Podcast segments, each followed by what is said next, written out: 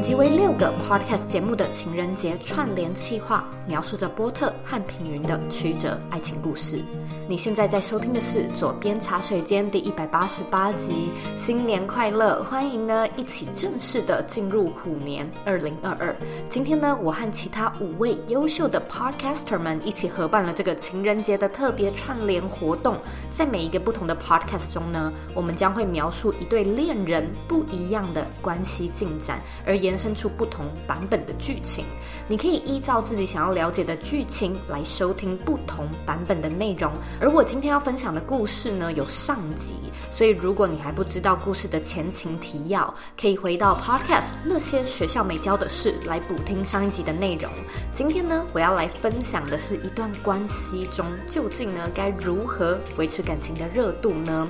那在节目开始之前呢，我想和你说一个消息，就是呢，我们近期重新改版了四天免费课程的内容，我们将它更新还有微调成一个一小时的。版本内容里面呢，会和你分享四个经营个人品牌你不知道的关键法则，包含怎么样去避免初学者常犯的错误，如何去转换成能够为你赚钱的行销心态，并且了解品牌变现的主要形式，还有如何 level up 的使用个人品牌的加速器。假设呢，你对这套课程感兴趣的话，你一样可以可以回到同个网址，也就是 z o e y k 点 c o 斜线 b y l m i n i 领取我。们这套免费课程，我们今年其实有蛮多不一样的品牌企划。那现在呢，就是有很多的测试跟调查。我不太确定，嗯，四天免费迷你课程之后会不会回来？我也不太确定，就是这个一小时的免费个人品牌的课程，嗯，之后会不会下架？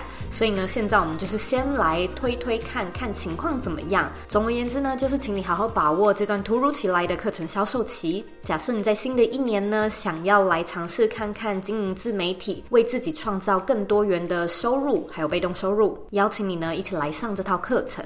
那如果呢，你想要收看我们今天第一百一十八集的文字稿，你也可以在网址上输入 z o e y k 点 c o 斜线如何维持感情热度。准备好了吗？Let's do it。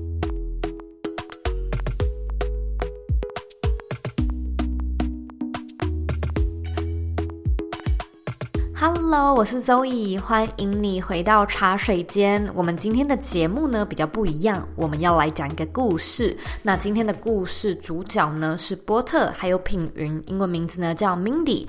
他们呢两个开始交往在一起大概三个多月，热恋中的他们呢下班之后会一起去吃晚餐，假日的时候会逛逛街、看个电影，或者呢到外县市做小旅行，就像其他热恋中的情侣一样。那如何呢？把这份轰轰烈烈的三个月维持到三年，甚至三十年，我觉得他绝对有他的学问在。那只要掌握好这门艺术，我相信呢，两个人就算在一起三十五十年，一样呢可以胜任恋爱学系的优等生，让两个人呢更加相知相惜、相亲相爱。那其实呢，我也发现蛮多人会来问我有关恋爱或者是感情经营相关的问题。我自己也觉得，我和我的另另外一半的感情蛮好的，我们在一起将近六年的时间，虽然还没有度过七年之痒，但是我们一直都还蛮甜蜜的。所以我也统整了六个我个人觉得非常有帮助的方法来跟你分享。但是呢，在这之前，我觉得有两个前情提要，我一定要先提一下，因为它非常的重要。第一个就是呢，我是一个还蛮坚守个人空间的人，所以呢，我会跟我自己的闺蜜、自己的朋友出。出去玩个三天两夜，我可能也会鼓励我先生和他的好朋友去露营个一两天，因为呢，我体验过远距离恋爱，所以我真心知道 什么叫做小别胜新婚。我也觉得有的时候，因为我会出差，或者呢，我自己会回台湾一两个月，这样短暂的离开，其实我还蛮喜欢的。我也觉得它可以重燃那种恋爱的滋味，只要双方呢都是成熟负责，而且。彼此都有对对方的信任，我其实还蛮推荐分开旅行，或者是适度的拉出一个空间。那再来第二点是，我觉得你本身呢，一定要是一个有趣的人。那所谓的有趣，并不是说你一定要外向幽默，而是呢，你要有自己的兴趣，而且你要是一个对事物有好奇心，并且不无聊的人。如果呢，你本身真的蛮无聊的话，那说实话，我觉得维持感情热度，它就会变得比较困难。不是说这件事情不可能，只是相较之下比较困难而已。换过头来说，情人眼里还是出西施嘛，所以你的对象只要能够看见你的价值，并且珍惜你的特质，那你的本性究竟如何？究竟是不是无聊？是不是有趣？我觉得它的影响并不大。但是呢，如果说你能够有自己的兴趣嗜好，或者是自己的朋友圈、自己的娱乐消遣，你能够自己找乐子的话，那你就比较能够自行的寻找热度的 input 来源，然后呢，再把这些 input 传输给你的对象，和他分享你的所见所闻，增添生活中的新鲜感。除了以上这两点很重要之外呢，还有六个小方法可以给你参考一下。第一个呢，就是基本的礼仪不可少。我觉得我跟我先生其实是一对对对方还蛮有礼貌的 couple。例如，我们可能会经常感谢对方，这个其实真的蛮重要的。因为我的个性还有我过去的生长背景比较娇生惯养一点，所以呢，这个习惯我可以说是后天刻意培养出来的。例如说，在交往的前期呢，我可能经常会没有意识到自己的用字遣词、措辞上的使用，我可能会跟他说：“哦，Can you, Can you something? Can you bring me a cup of water？” 但是呢，他就会纠正我，他就会叫我说：“Could you？” 也就是说呢，他可能会叫我改成 Could you please，就是能不能够请你帮我，而不是一个哎嘿帮我一下，帮我拿一杯水这样的口气。我觉得情侣交往久了，最常见的状况就是理所当然，最后呢变成颐指气使。所以这是一个对人的基本尊重，而不是因为啊、我今天是你的太太，或者我是你的男朋友，你就可以对我大小声没有礼貌。我们可以撒娇，我们可以开玩笑，但是我们绝对不可以。没有礼貌。当然，我在这边指的绝对不是那种要彬彬有礼，好像很生疏的感觉，而是呢，你平时就要去养成说谢谢的好习惯。谢谢你帮我倒垃圾，谢谢你帮我装水，谢谢你浇花，谢谢你叫我起床，谢谢你在上厕所的时候呢，都记得有把马桶盖掀起来，等等之类的。两个人彼此如果能够互相尊重，感情才会有维持下去的可能性嘛。那第二个呢，就是仪式感。我们两个人的个性其实都还蛮喜欢 party 的，所以呢，尽管只有两个人，我们都会找尽各式各样的理由来庆祝生活。例如说，诶，我今天可能会跟他讲说，哦，我的事情都提早做完了，所以我们晚上就去看电影，或者在家里自己看电影，或者呢是，诶，今天开始下雪了，那我们可以开一支香槟来喝，等等之类的。有一些理由，它可能是超级无聊，或者是很无厘头的，但是 celebrate celebration 对我们来说是很重要的。我们也会在家里就是小酌看电影，或者去一些不错的餐厅 indoor outdoor 野餐之类的。总而言之呢，有事没事就可以想一些能够 have fun 的方法来增添生活的情趣。这个呢，其实就是生活中所谓的仪式感嘛。蛮多人会问我说，台湾跟美国的文化有没有什么样的差异？那我觉得其中一个蛮大的差异就是仪式感。例如说呢，我先生对于现在是什么节日、什么季节，家里的摆设布置应该要有节庆的感觉，嗯，还蛮重视的。或者是说什么吃牛肉的时候，他就会拿出红酒；吃海鲜的时候就会配白酒；情人节的时候呢，可能就会在家里突然盛装打扮，你就会觉得这个人蛮有仪式感的。仪式感呢，就会让你觉得生活中有某一种特别，好像蛮特殊的氛围。那这个特别的氛围。为呢，更能够让你觉得心情上很愉悦，因此呢，可以持续感情上的热度。第三个呢，是专心的。吵架。没错，只要是情侣呢，都会吵架嘛。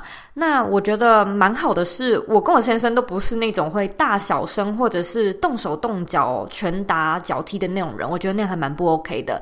所以你可以事先注意一下对方有没有这样的一个 red flag。我跟他的 EQ 和情绪管理确实都还不错，但是呢，还是会有那种真的是气炸了，真的是非常生气、吵到不行的时候嘛。这种时候呢，我我们通常就会做一件事情，就是开庭公审。我们会尽量不允许会说出那些“哦，就这样啦，就算了啦”，或者是“哦，我不想跟你讲了”的情况发生。我觉得。把话讲清楚，是我们吵架的时候很常做的一件事情。例如，我们会请对方说出自己的版本，也就是你自己看待这件事情的观点，你的 perspective 是什么？如果你不讲出来，可能对方是完完全全不知道的。那我在左边茶水间第一百六十三集里面也有提到家庭会议的这个概念，还有它的进行方式。那这个也是我们很常会执行的一个呃纷争排解的方案，就是整个。过程你会很像是在做什么法律的诉讼。你要讲话的话呢，要等对方讲完，你甚至要先举手。那你可以试着提出诽谤啊、控诉啊、解释澄清啊等等之类的。就是这个方法其实还蛮管用的。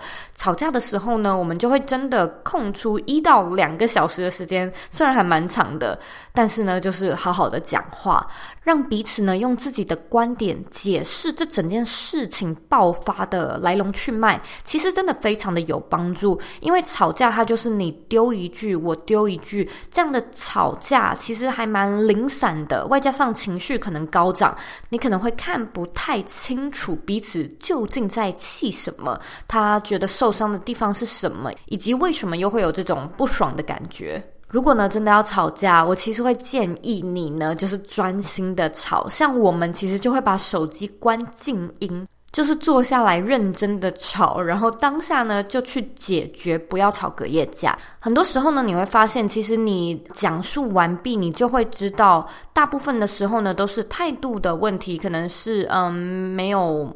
包容心没有耐心，太自私，或者是谁的问题比较大？其实答案也是呼之欲出。错的人就主动认错，不要延续僵局，就是死要面子。那对的人呢，就是也要接受道歉，不要太无聊，就是钻牛角尖。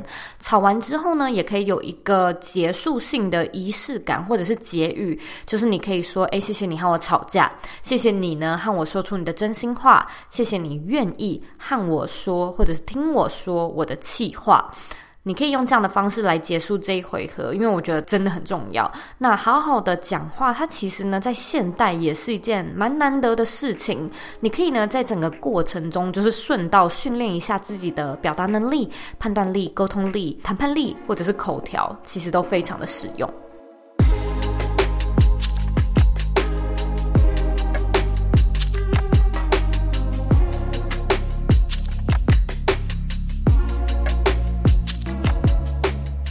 在后疫情时代生存的我们，远距工作的技能养成和个人品牌的建立会是全世界的必然趋势。你必须呢要为自己建立多元的收入组合，你也要养成能够数位化的工作技能。我们现在呢推出了全新的个人品牌力线上课程，它的前身呢是我们的四天免费迷你课程。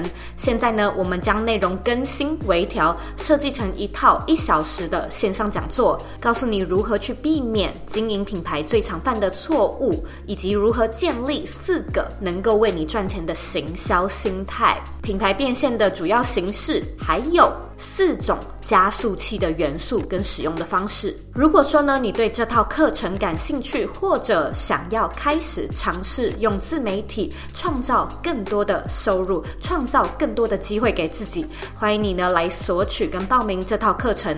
你只要在网址上输入 c o e y k 点 c o 斜线 b y l m i n i 就可以来报名这堂免费课程。希望可以在课程里面见到你。广告结束。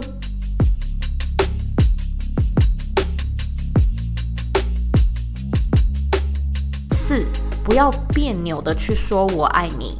在左边茶水间第一百七十七集的节目中呢，我和心理咨商师嘉玲聊到西方人和东方人示爱的一个差异点。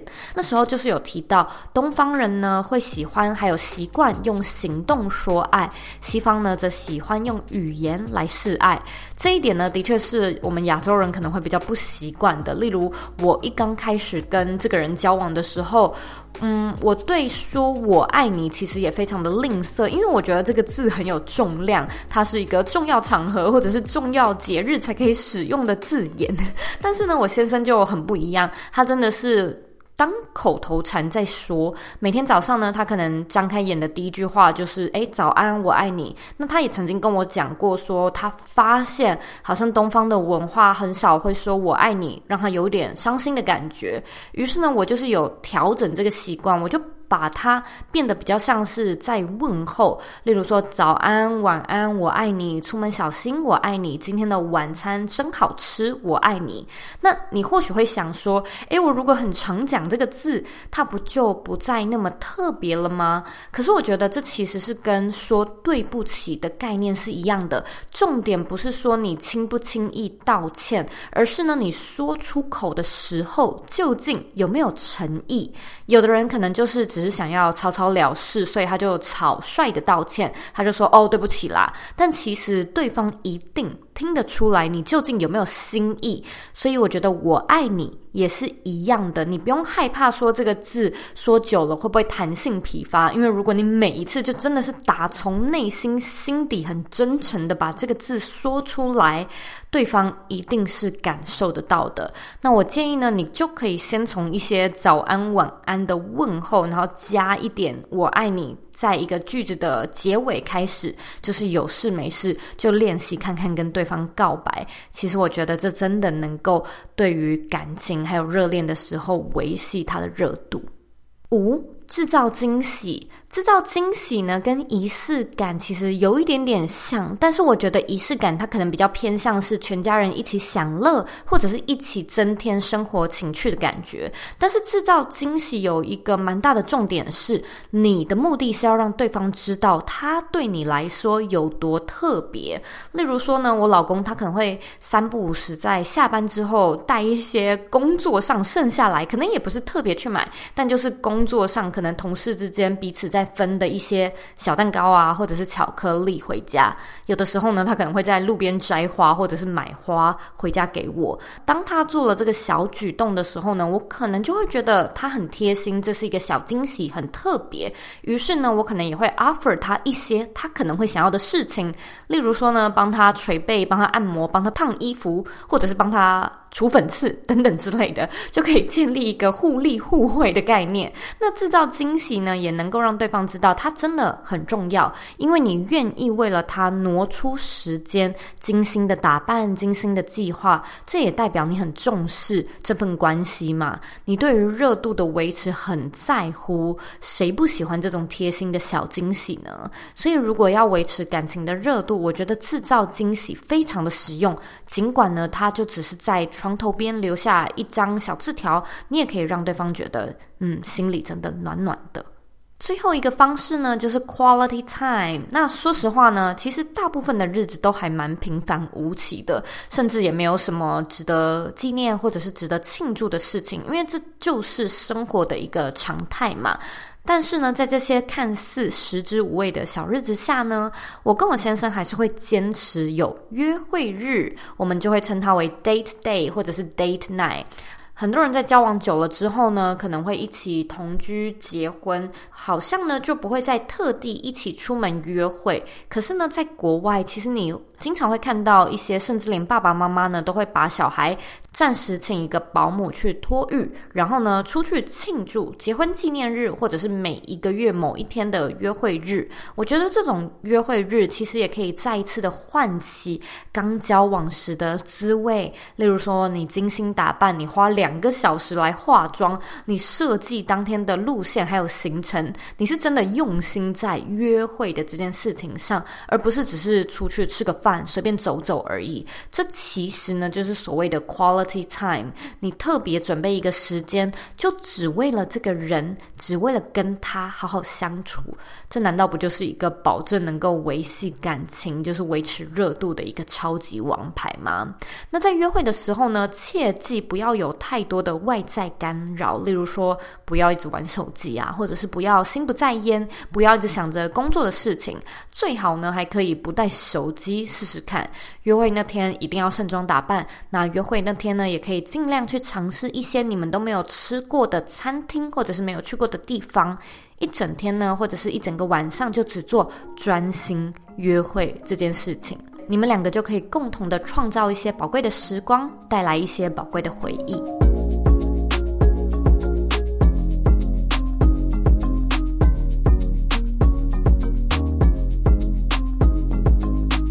以上六点呢，我们再复习一下：一、基本礼仪不可少；二、增添仪式感；三、专心的吵架；四、不要别扭的说我爱你；五、制造惊喜；六、维持约会日还有 quality time。其实我觉得今天分享的这个六个方式呢，都是我们在热恋时期会很主动、很自觉性、自发性的去做的事情。因为你才刚获得这段关系，所以你看待他的心情是很不一样的。你觉得他很珍贵，你觉得他很特别。所以，我们究竟要怎么样去维持感情的热度？我觉得最重要的是。不断的提醒为什么这段关系很特别，然后尝试呢去用不一样的角度，有的时候可能离开一下，有的时候呢可能换个方式想一想，换位思考，来去重新的唤起刚在一起的那种酸甜苦涩，或者是甜甜蜜蜜。当然呢，在这样的前提之下，你该有的诚实、信任、关怀、宠爱、互助，或者是体谅、包容。也都是一定要有的，所以呢，也祝福你能够找到生命中的伴侣，一起体验一加一大于二的美好生活。那在节目的最后呢，我们的故事有了一些不一样的发展。你觉得热恋中的两个人会因为热恋期过了而面临分手呢？还是他们会走进老夫老妻的生活呢？如果说你觉得两个人最终会走到分手，你可以到 Podcast 生动台北收听如何度过失恋的节目剧情。如果呢，你觉得他们会持续交往成为老夫老妻，则可以到 Podcast 一则茶室收听老夫老妻的生活情趣经营法。你最后选择了哪一个走向呢？哪一个结局呢？呢我也希望呢，你在 Instagram 上面 tag 我，和我做分享。那今天的内容比较不一样，不知道你喜不喜欢这种情境式或者是剧情式的节目，或者你喜不喜欢这种感情类的节目内容？你会想要多听一点吗？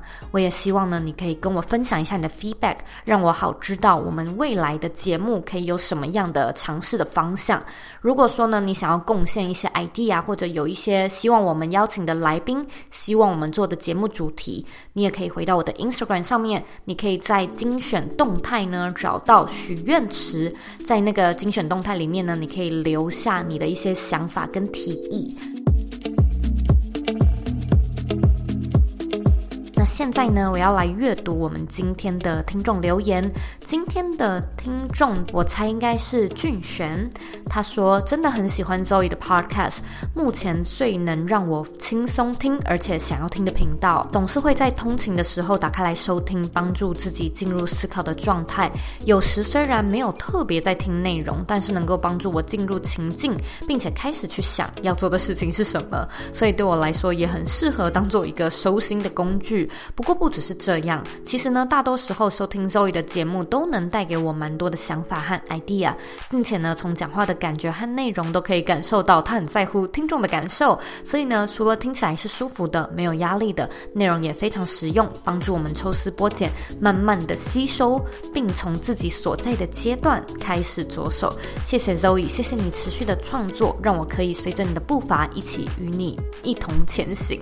哇，天哪，讲到这个，我真的是快要。哭了。今天的这位听众，你也写的太好了吧？非常感谢你愿意花时间写了这么长的一个评论。那如果说呢，你听完这一集的节目，觉得有带给你一些收获、一些启发的话呢，我也希望你帮我像俊选一样，到 iTunes Store 上面打星评分，还有留言。那在打星的时候呢，我希望你可以给我们这个节目五颗星的评论。